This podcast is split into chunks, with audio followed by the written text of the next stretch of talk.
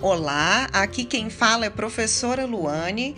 É, eu estou aqui nesse podcast de hoje para a gente discutir o nosso segundo livro do projeto literário e, para tanto, eu trouxe uma convidada, uma convidada de honra, né? É a nossa querida aluna Cecília Laís, que vai nos ajudar a discutir as temáticas que apareceram nessa obra.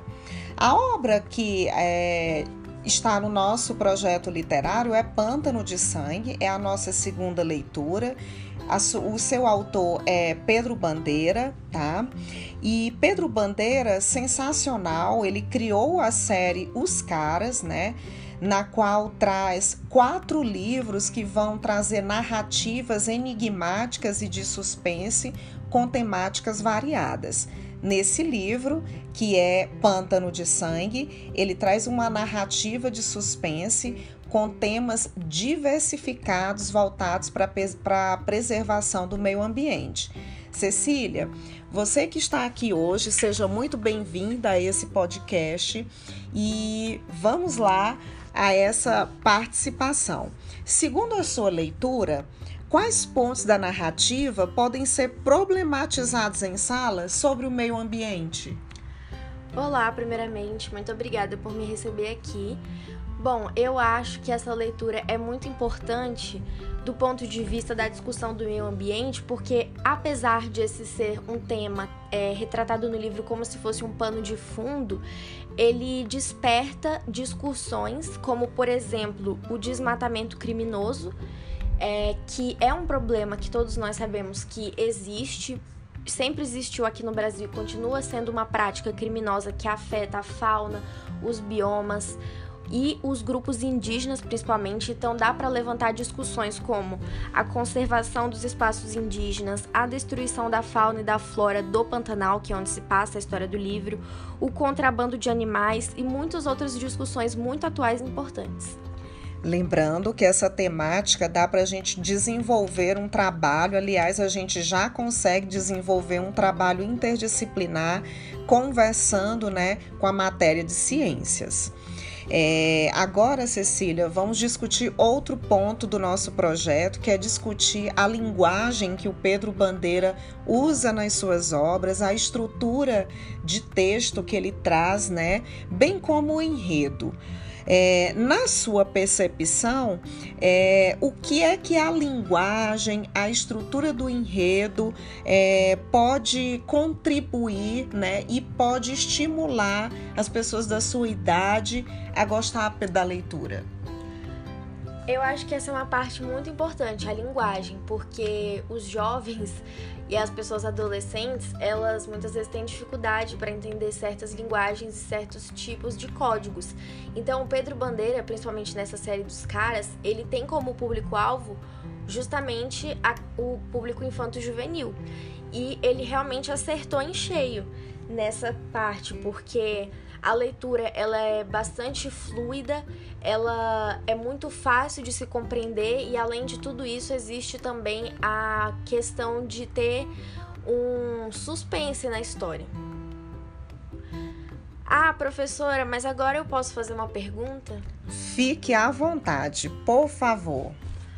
Como eu gostei muito desse, desse livro no nosso projeto literário, eu estou muito ansiosa para discutir ele em sala de aula com os meus colegas. Eu gostaria de saber qual seria a forma mais aproveitosa de nós podermos trabalhar este livro em sala de aula, com qual projeto nós poderíamos utilizá-lo.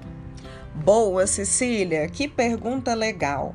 Olha só, é, na verdade, a partir do momento que a gente usa esse livro para leitura, já é uma atividade muito rica, porque a gente não deixa de trocar uma experiência né, com o autor, com a nossa realidade, de visualizar possibilidades.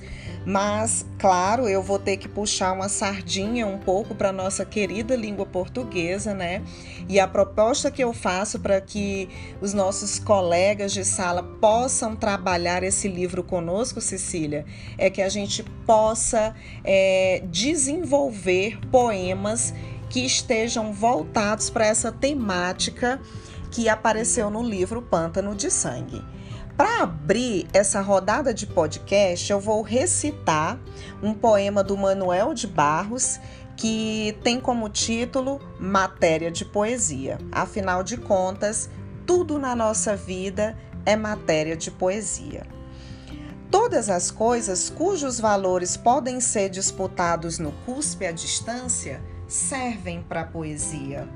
O homem que possui um pente e uma árvore serve para a poesia.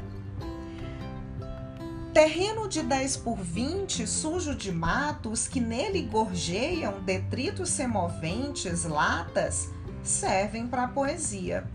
Um Chevrolet gosmento, coleção de besouros abstêmios, o bule de braque sem boca, são bons para poesia. As coisas que não levam a nada têm grande importância Cada coisa ordinária é um elemento de estima. Cada coisa sem préstimo tem seu lugar na poesia ou na geral. O que se encontra em Ninho de João Ferreira, caco de vidro, garampos, retratos de formatura servem demais para poesia. As coisas que não pretendem, como por exemplo pedras que cheiram, águas, homens que atravessam períodos de árvore, prestam para poesia. As coisas que os Linkins comem, sapatos adjetivos, têm muita importância para os pulmões da poesia. Eu encerro esse podcast de hoje com a poesia de Manuel de Barros, que sempre trouxe elementos da natureza em seu poema e a dica para os próximos podcasts é poesia com temáticas voltada para a preservação da natureza. Eu sou a professora Luane.